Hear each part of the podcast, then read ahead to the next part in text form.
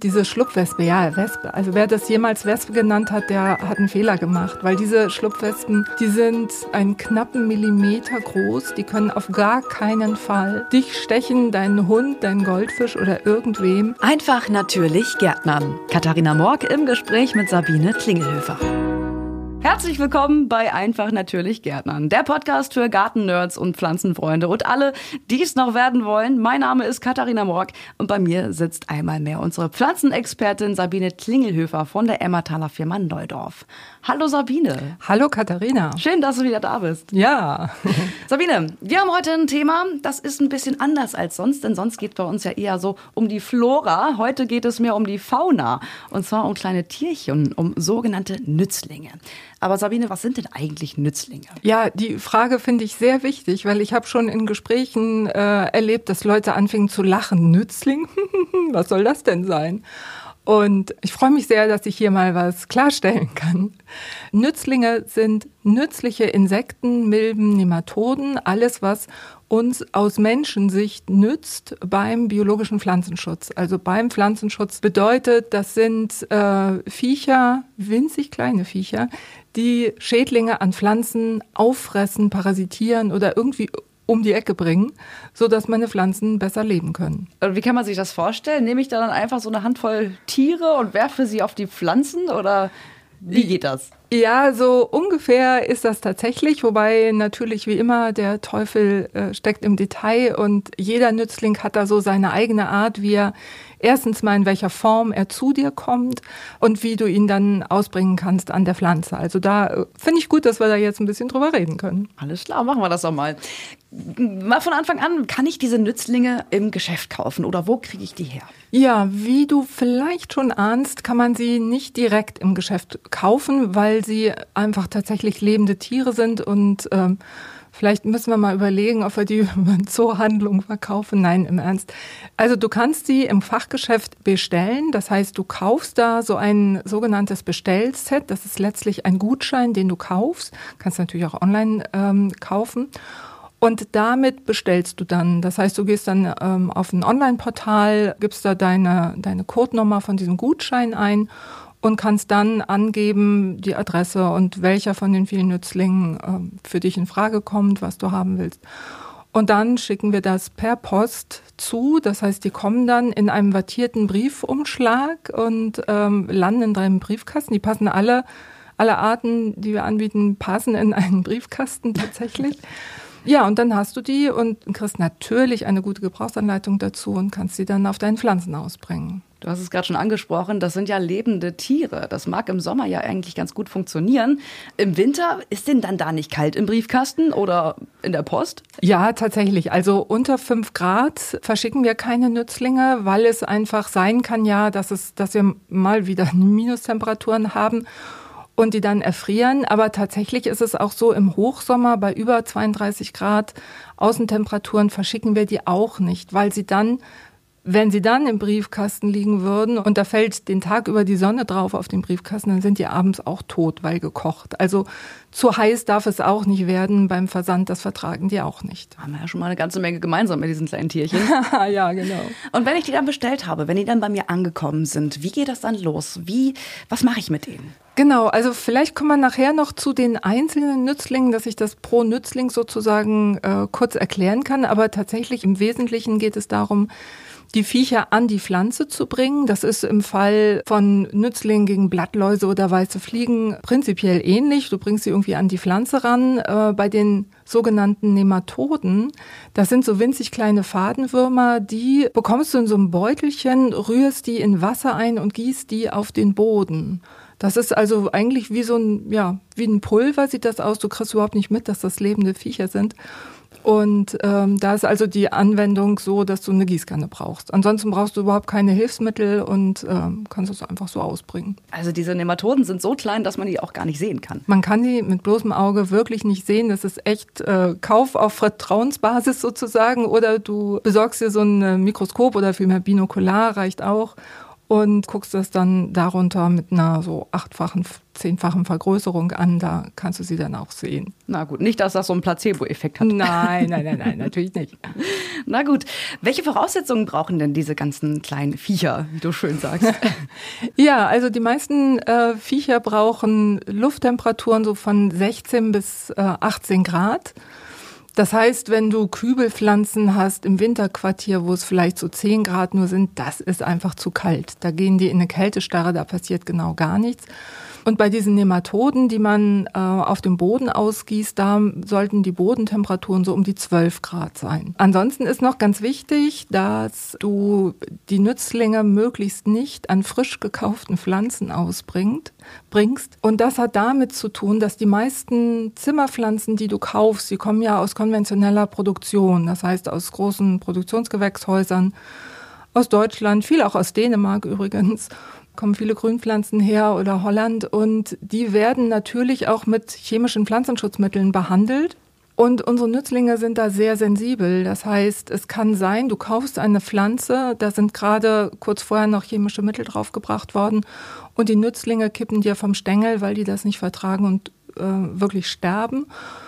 Und du musst um sicher zu gehen, wirklich drei Monate Wartezeit einhalten, weil es gibt Mittel, die noch nach drei Monaten so ein äh, Marienkäfer oder andere Viecher umbringen. Das wäre natürlich sehr schade. Dann bringt das Ganze ja überhaupt nichts. Ja, das wäre blöd. Außerdem sollte der Befall möglichst im Anfangsstadium sein. Also manche Leute rufen an und sagen, ja, ich habe extra noch gewartet, dass da möglichst viele Blattläuse dran sitzen. Und ah, das ist blöd, weil die Damit Nützlinge... Damit es sich richtig lohnt. Ja, genau. Ja, ja, ja. Die sollen auch ordentlich was zu fressen kriegen. So. Und äh, das ist aber ein Gedanke, der gut gemeint ist, aber nicht gut tut, weil das schaffen die dann unter Umständen nicht. Also man muss wirklich am Anfangsstadium aufmerksam sein und dann gleich zuschlagen mit den Nützlingen. Aber warum sollte ich denn eigentlich Nützlinge nehmen? Es gibt ja auch chemische Mittel gegen Insekten. Was gibt es denn für Vorteile gegenüber den konventionellen Mitteln? Ja, es gibt ja auch nicht nur chemische, sondern auch wirklich umweltverträgliche, natürliche Mittel, die man einsetzen kann gibt es ja von Neudorf auch so ein paar Mittel mit pflanzlichen Wirkstoffen, die auch sehr gut wirken. Aber wenn ich so einen Fikus, so eine Birkenfeige zum Beispiel habe von zwei Metern, die steht in meinem Zimmer und mein Balkon ist schon total voll und ich muss die im Zimmer behandeln, dann muss ich den Raum oder zumindest den Bereich um die Pflanze mit Folie auskleiden weil diese Pflanzenschutzmittel, die tropfen ja dann runter und ich habe vielleicht einen tollen Holzfußboden oder einen Teppich. Und ich muss auch die ganze Pflanze behandeln. Also das ist ziemlich aufwendig. Ich finde das total nervig, sowas zu tun. Und es ist viel einfacher. So, so eine Nützlingspackung, die habe ich in fünf Minuten ausgebracht. Also da ist das Lesen der Gebrauchsanleitung vielleicht das längste, äh, was es dauert. Und deswegen finde ich das total überzeugend. Und vor allen Dingen ist es ähm, für Haustiere, für Menschen, Kinder, für die Pflanze völlig ungefährlich und unbedenklich. Also insofern finde ich das eine sehr logische Überlegung, Nützlinge zum Pflanzenschutz einzusetzen. Du sagtest gerade, äh, man muss immer die ganze Pflanze behandeln, also nicht nur die befallene Stelle. Das hätte ich jetzt zum Beispiel gemacht als Amateur. Als, Mit äh, Pflanzenschutzmitteln meinst du? Genau. Ähm, ja, das kommt drauf an. Also es gibt chemische Pflanzenschutzmittel, da äh, drückst du so ein Stäbchen in die Erde und das verteilt sich dann in der ganzen Pflanze. Das heißt aber nichts anderes, als dass die ganze Pflanze vergiftet ist.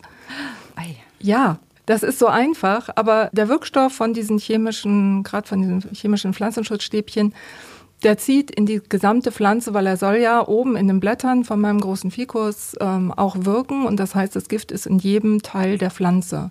Das finde ich schon mal per se irgendwie keine gute Sache, ist aber natürlich einfach. Wenn ich jetzt auf die ähm, biologischen Pflanzenschutzmittel gehe, das sind all, fast alles Kontaktmittel. Das heißt, ich muss die Schädlinge auch treffen. Deswegen muss ich dann die gesamte Pflanze behandeln. Manche Schädlinge haben ja so Stadien, Ei und, und auch Larvenstadien, die sind so klein, die kannst du eigentlich kaum sehen. Das heißt, du musst wirklich jedes Blatt treffen und bei, bleiben wir mal beim Fikus mit seinen süßen kleinen Blättchen, da wirst du irre, bei so einem großen Fikus das mhm. zu behandeln. Auf jeden Fall. Kommen wir mal zurück zu den Nützlingen. Welche Nützlinge gibt es denn überhaupt? So, da gibt es ja eigentlich einen bunten Strauß. Ja, genau. Also es ist ja so, dass es äh, viel, viel mehr Nützlinge gibt, wobei ich auch noch mal darauf hinweisen möchte, das ist ja eine sehr menschliche Betrachtungsweise. Was ist ein Nützling und was ist ein Schädling? Absolut, also, ja. Aus Sicht der Blattlaus ist der Marienkäfer natürlich überhaupt kein Nützling, weil der frisst ihn auf. Mhm. Ähm, Also das mal so vorweggenommen.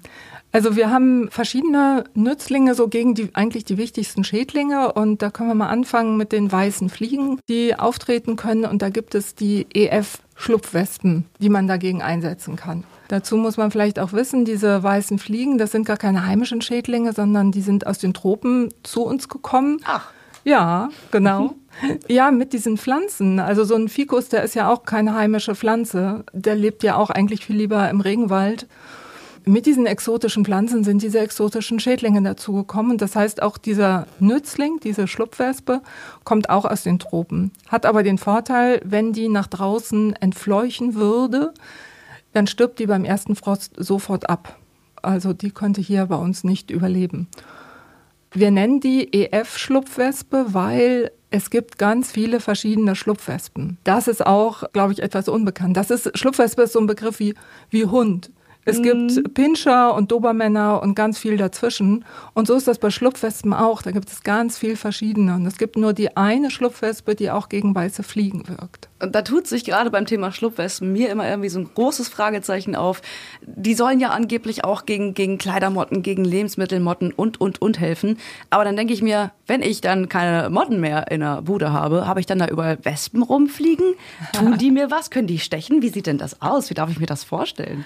Also erstmal ist es so, es gibt äh, tatsächlich auch gegen Kleidermotten und andere äh, Tiere Schlupfwespen. Das sind dann aber andere Schlupfwespen. Ah, okay, da haben wir jetzt wieder den Oberbegriff Schlupfwespe. Genau. Okay. Mhm. Und deswegen bezeichnen, also wir könnten auch sagen, wir reden jetzt über Encasia formosa. Das ist halt der äh, zoologisch korrekte Name von unserer Schlupfwespe, aber das ist ein bisschen kompliziert. Deswegen nennen wir die immer EF-Schlupfwespen. Okay. So, und diese Schlupfwespe, ja, Wespe. Also wer das jemals Wespe genannt hat, der hat einen Fehler gemacht, weil diese Schlupfwespen, die sind, sind die einen Millimeter groß? Ich glaube ungefähr. Also einen knappen Millimeter groß. Die können auf gar keinen Fall dich stechen, deinen Hund, deinen Goldfisch oder irgendwem. Die sind wirklich nur an diesen weißen Fliegen interessiert und du siehst sie nicht. Und wenn die ihren Job getan haben und äh, die Schädlinge sind alle KO und tot, dann verhungern die. Dann sterben die einfach ab. Die versuchen vielleicht noch irgendwo rumzuschwirren, aber du wirst sie niemals sehen. Die sind kleiner als so ein kleiner Fliegenschiss an der Wand. Also du hast keine Chance, die zu sehen. Hm. Also hat das Ganze wirklich gar nichts mit den richtigen Wespen zu tun? Überhaupt nicht. Ich bin okay. sehr froh, dass wir das hier an dieser Stelle mal so richtig ein, klarstellen. Ein großes Mysterium, endlich mal geklärt. Vielen Dank, Sabine. gegen was helfen denn dann diese Schlupfwespen eigentlich? Also die EF-Schlupfwespen wirken gegen die weißen Fliegen. Und wie immer in der Natur ist es natürlich komplizierter und ganz ehrlich auch ein bisschen brutaler, als man sich das so denkt. Also diese Schlupfwespen, die Weibchen von denen, die suchen gezielt nach Larven von weißen Fliegen, erkennen die am Duft und steuern die an, haben einen Legestachel und legen ein Ei in die Larve von der weißen Fliege. Dann ist also in dieser lebenden weiße Fliegelarve ein Ei. Das ist ja fast wie aus einer Horrorgeschichte. Es wird noch schöner. Aus diesem Ei schlüpft eine Larve der EF-Schlupfwespe.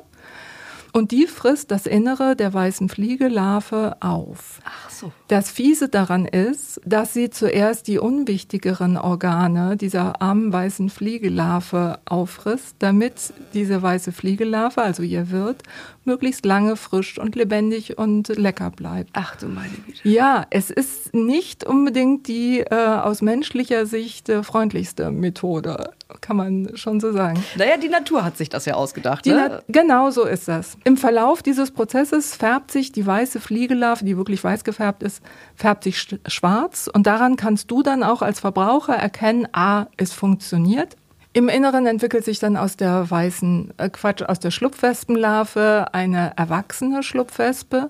Die beißt sich so ein rundes Loch in diese weiße Fliegelarve, schlüpft raus und das Ganze geht von neuem los. Also die vermehren sich bei dir auch so lange, wie sie eben Wirte finden, ähm, von denen sie sich ernähren können. Gut, so viel zu den äh, sogenannten Schlupfwespen. Was gibt's denn da sonst noch? Es gibt noch die Florfliegen. Die kennst du vielleicht auch oder ihr da draußen an den Kopfhörern. Die Florfliegen, das sind Insekten, die äh, als erwachsene Tiere so grünlich sind und ziemlich große Flügel haben. Und ja, heutzutage gibt's ja leider nicht mehr so viele von den Insekten überhaupt, aber wenn man abends äh, mit einer Lampe draußen sitzt, dann kommen die meistens angeflogen und umschwirren die Lampe. Ah, sehen die so ein bisschen Libellenähnlich aus? Ja, so ein ganz klein bisschen. Und Aha. im Grünlich relativ, wirklich ziemlich große Flügel haben die. Und so knallgrün sind die, ne? Ja, die ah, sind ja. grün. Ja, genau. Die Erwachsenen fressen ein bisschen Blattläuse und die Larven von denen fressen aber ganz besonders viele Blattläuse auf. Die fressen auch andere Viecher, alles was so Blattlausgröße hat, aber am allerliebsten Blattläuse. Und auch da ist es nicht so, dass sie die einfach nur aufmampfen wie der Löwe, so ein Zebra, sondern diese Flufflinglarven, Jetzt geht's los. ich bin ganz gespannt. ja, ja. Äh, ich liebe diese Dinger, auch wenn es brutal ist, aber ich finde es so. Es ist so interessant, auf jeden Fall. So durchdacht. Die haben an ihren Mundwerkzeugen solche großen Zangen, also zwei so Zangen. Mit denen packen sie die Blattläuse und spritzen ein Betäubungsgift in die Blattlaus hinein.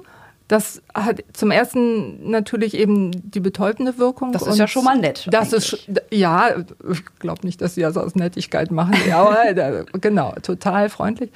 Und dann löst sich nach und nach das Innere der Blattlaus auf aufgrund dieses Giftes. Okay, das ist ähm, nicht so nett. Das ist nicht so nett. Und dann kann die Flurfliegenlarve das aber ganz bequem wie so ein Smoothie aufschlürfen. Hm. Genau. Guten Hunger, wenn Sie gerade beim Essen sitzen, meine Damen und Herren. ja, genau. Und, und die sind fleißig. Also diese Flurfliegenlarven, die sind echt total fleißig. Die können so 300 bis 400 äh, Blattläuse im Lauf ihrer zwei- bis dreiwöchigen Lebensdauer auffressen und können da schon ganz gut aufräumen. Und die kann man auch draußen im Garten einsetzen, also so ab Mitte, Ende Mai, wenn es wärmer geworden ist oder auf dem Balkon geht das auch sehr gut. Die fressen alles, was ihnen vor die Flinte kommt sozusagen. Deswegen verschicken wir die in so Einzelzellen, in solchen einzelnen Pappwaben, weil wenn wir 100 von diesen Flurfliegenlarven in eine Packung packen würden, dann würden bei dir zu Hause nach zwei Tagen Transport nur noch 50 ankommen, wahrscheinlich dick und rund gefressen. Weil die sich gegenseitig auffressen. Weil die sich im mhm. Zweifelsfall auch gegenseitig auffressen. Und deswegen kommen die in so wirklich Einzelpackungen mit etwas äh, Transportnahrung unterwegs. Das Transportnahrung aber sind abgetötete Eier von Motten. Da schlüpft nichts oder da. Wir schicken keine Blattläuse mit oder so. Okay. Nicht, dass da jetzt noch der nächste Schädling sich Nein, nein, nein, auf keinen Fall, auf keinen Fall. Sehr gut. Ähm, dann gibt es noch äh, die etwas größeren Nützlinge, die so ein bisschen äh, in die Richtung Käfer gehen. Ja, aber wir haben, wir, weil wir gerade bei Blattläusen waren, können wir noch zu den Gallmücken kommen. Ach so, ja, na klar weil die bieten wir auch an gegen Blattläuse. Äh, und dann fragt man sich vielleicht, wieso eigentlich zwei verschiedene äh, Nützlinge gegen Blattläuse reicht ja einer. Aber diese Gallmücken haben den Vorteil, die siedeln sich an. Also wenn du ein Gewächshaus hast, und das haben wir inzwischen ja wirklich sehr viele Leute ein Gewächshaus oder einen Wintergarten, wo eine nennenswerte Erdefläche vorhanden ist, dann vermehren sich diese Gallmücken bei dir zu Hause auch weiter, weil die brauchen Erdboden, um ihre Eier dort abzulegen. Die Flurfliegen, über die wir gerade gesprochen haben, die vermehren sich nicht bei dir. Also die bleiben zwei, drei Wochen da, wie so ein machen radikal äh, Leerfress und dann sterben die aber ab und diese Gallmücken vermehren sich weiter. Zu den Gallmücken habe ich auch eine kleine Geschichte. Sehr gerne. Und zwar ähm, die Gallmückenweibchen legen ihre Eier in die Kolonien ab von äh, Blattläusen. Aus diesen Eiern schlüpfen die Larven und die Larven stechen die Blattläuse an und dann ist das gleiche wie eben bei den Flurfliegenlarven. Gift äh, löst sich auf und, und so dann wird ausgeschlürft. Aber manche Blattläuse sind sehr langbeinig und diese Gallmückenlarven, die haben keine Beine, die sind wie so ein kleiner Regenwurm. Und dann kommen die, diese Gallmückenlarven nicht an den Körper von den Blattläusen ran und stechen deswegen gern mal die Kniekehle der Blattläuse an, um an das Innere zu gelangen, weil in den Kniekehlen ist die Gelenkhaut sehr dünn und da kommen sie durch. Mhm. Willkommen zu unserer kleinen Horrorshow ja. hier bei Einfach natürlich Gärtnern. Ja, ja, genau. Aber jetzt können wir gerne zu den größeren Käfern Ja, sehr gerne. Kommen. Da ist es auch wirklich ein schnödes Auffressen und zwar mhm. beim australischen Marienkäfer. Ja, genau. Oh, endlich mal ein bisschen ausruhen. Der australische Marienkäfer, der frisst Wollläuse, sogenannte Woll- und Schmierläuse. Das sind diese kleinen weißen Wattebäusche, mhm. die oft an Orchideen, Kakteen auch mal ähm, sitzen und echt nerven, weil sie sich immer, immer weiter vermehren. Und äh, dagegen gibt es den australischen Marienkäfer, der ist sehr attraktiv, finde ich. Der ist nämlich schwarz und hat einen eleganten orangenen Kopf. Mhm. Also sieht auch ganz hübsch aus. Das äh, Verwirrende an dem Käfer ist, dass seine Larven fast aussehen wie Wollläuse, also auch so Flocati-mäßig, nur halt ein bisschen größer. Und die fressen auch jede Menge Wollhäuse auf. Nicht, dass die das dann auch mal verwechseln und ihre eigenen Larven dann fressen, wenn die sich so ähnlich aussehen. Nee, ich glaube, das ist noch nicht passiert. Okay, aber der hat dann keine Punkte auf dem Rücken. Der hat keine Punkte, genau. Okay. Ja. Das war der Käfer. Jetzt wird es wieder kleiner. Dann haben wir noch nämlich die äh, Raubmilben, die man gegen Spinnmilben einsetzen kann. Also Spinnenmilben sind ja auch so ganz winzig klein. Ich weiß nicht, wer die vielleicht schon mal mhm. hatte. Die sind auch nur so zwei, drei Millimeter groß. Hatte ich auch schon mal in meinen Zimmerrosen, ja. Da kommt ja. das ganz schnell. Und die erkennt man auch tatsächlich daran, dass sie äh, Netze spinnen. Genau. Ganz feine Netze. Eigentlich äh, total schön, nur eben für die Pflanze eben gar nicht so schön. Und gegen diese Spinnmilben kann man Raubmilben einsetzen. Die sind ein bisschen größer als äh, die Spinnmilben, haben auch längere Beine, können besser laufen. Und äh, die fressen die Spinnmilben auf, die Raubmilben. Die bekommt man als äh, so ein Granulat und streut das einfach auf die Blätter aus. Wenn das so eine Palme sein sollte oder sowas mit ganz kleinen Blättern, dann kann man das auch auf ein Stück Zewa ausstreuen und das dann in die Pflanze hängen. Zur Not mit einer Wäscheklammer nochmal befestigen und dann laufen die schon runter und suchen sich ihre Beute. Und warum heißen die jetzt Raubmilben? Ich habe mir gerade direkt vor dem inneren Auge vorgestellt, dass äh, da jetzt so eine Milbe losgeht und die Eier raubt. Aber das läuft nicht so. Ach so, nein. Ja, ähm, stimmt. Nein, sie rauben nicht und verstecken es dann irgendwo in der Schatzhöhle. Mhm. super Idee.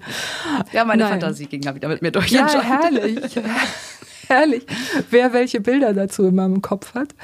Nein, das Rauben ist, weil es quasi ein Raubtier ist und ah, okay. Ja, die, ich könnte jetzt sagen, die Hauer in die Spinnmilben äh, schlägt, aber ganz so heftig ist es da jetzt auch nicht. Na gut, dann kommen wir vielleicht mal zu etwas freundlicheren. Ich weiß es noch nicht, ich bin sehr gespannt. Kommen wir mal zu den Nematoden, zu diesen kleinen süßen Fadenwürmern. Die ganz versierten unter den Zuhörern wissen vielleicht, dass es auch pflanzenschädigende Nematoden gibt.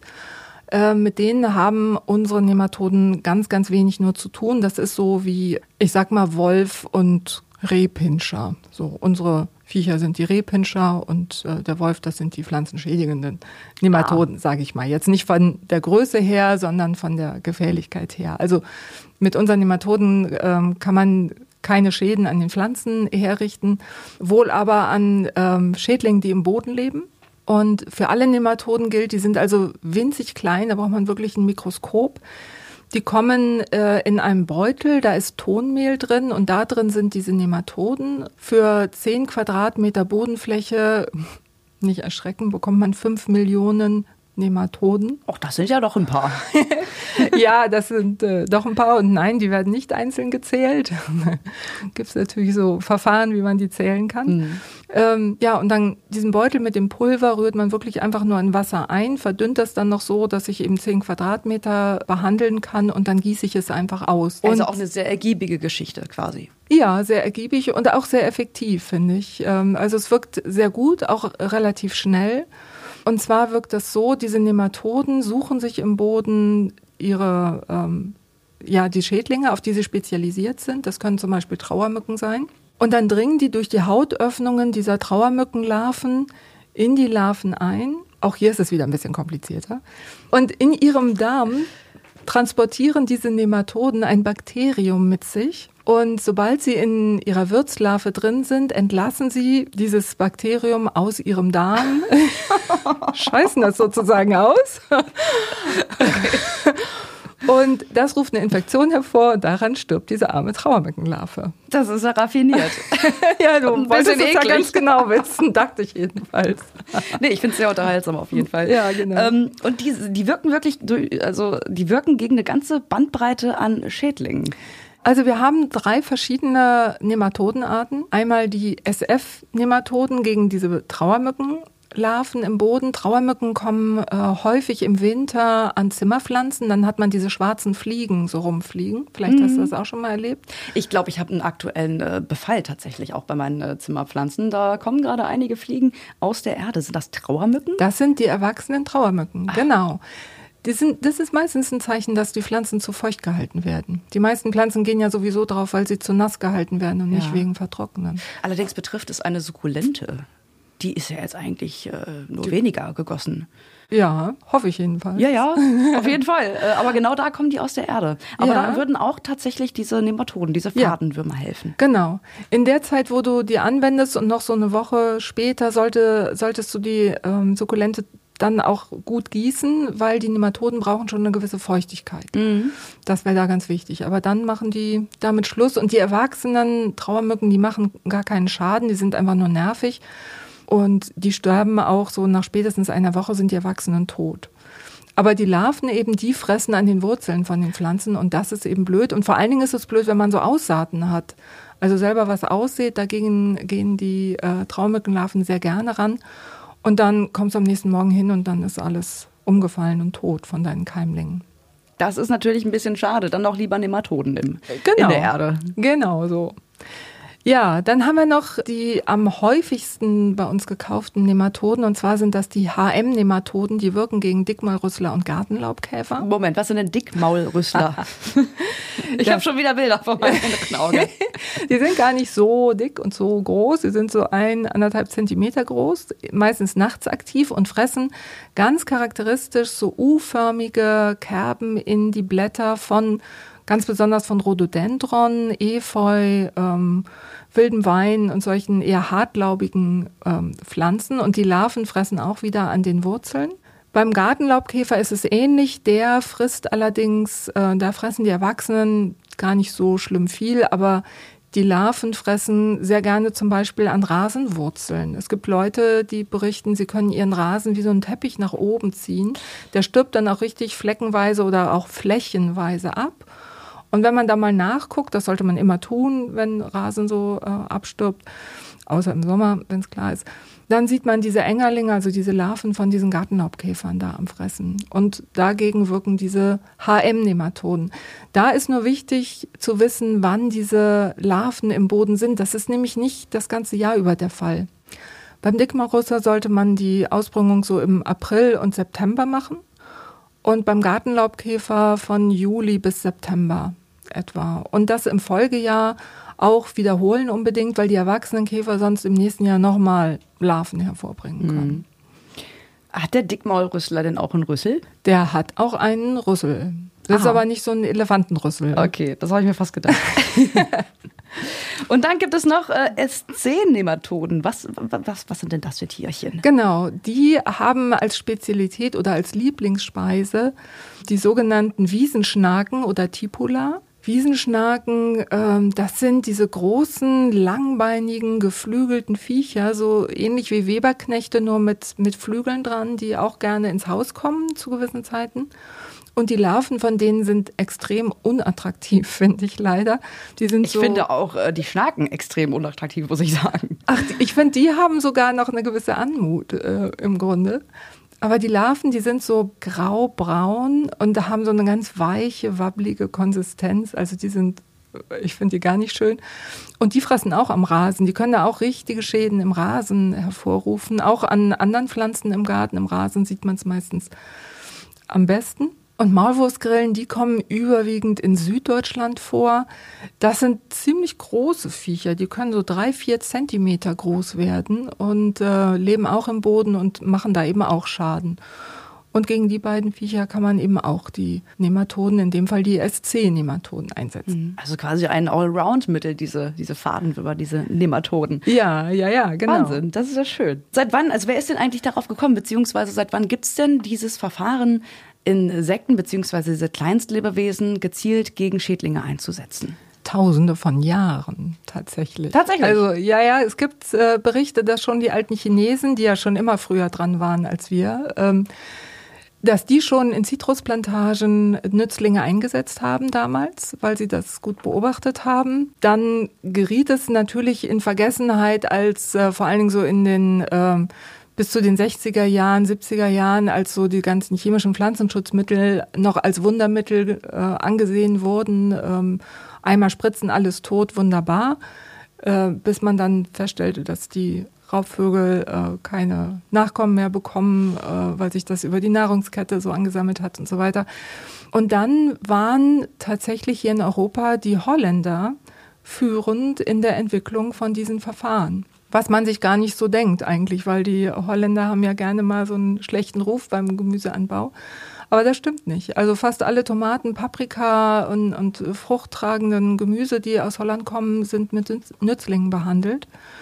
Wir bei Neudorf haben äh, 1985 damit angefangen, diese Nützlinge zu produzieren und eben auch zu vertreiben, auch an Profigärtnern damals noch. Das hat dann irgendwann Anfang der 90er, Mitte der 90er Jahre haben wir äh, das aufgehört, an die Profigärtner ähm, anzubieten, weil es für uns einfach nicht mehr wirtschaftlich war. Aber für Hobbygärtner bieten wir das eben immer noch an. Also schon sehr, sehr lange und ich finde, es ist immer noch viel zu wenig bekannt.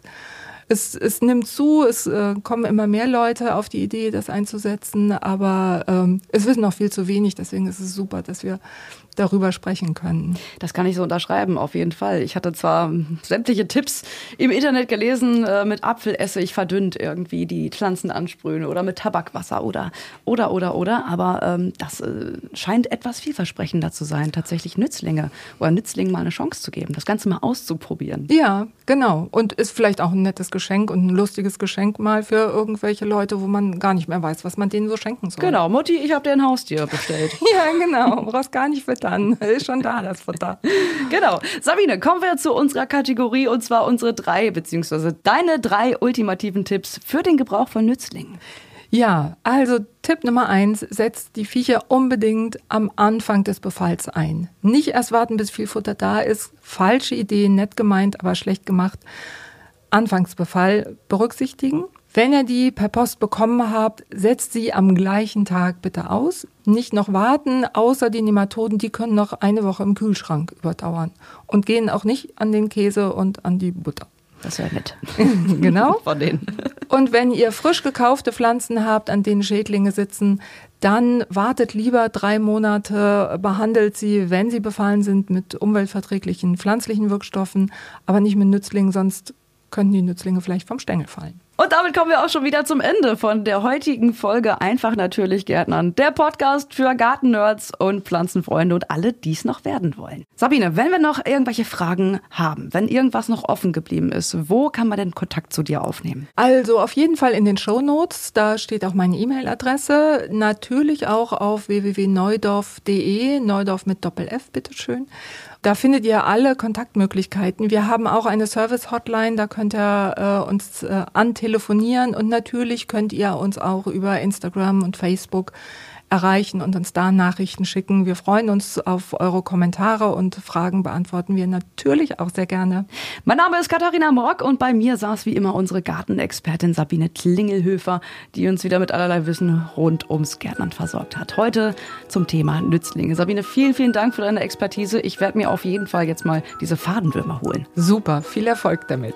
Bis zur nächsten Folge. Viel Spaß beim Gärtnern. Das war der Podcast Einfach natürlich Gärtnern mit Katharina Morg und Sabine Klingelhöfer. Mehr zum Thema gibt's auf neudorf.de.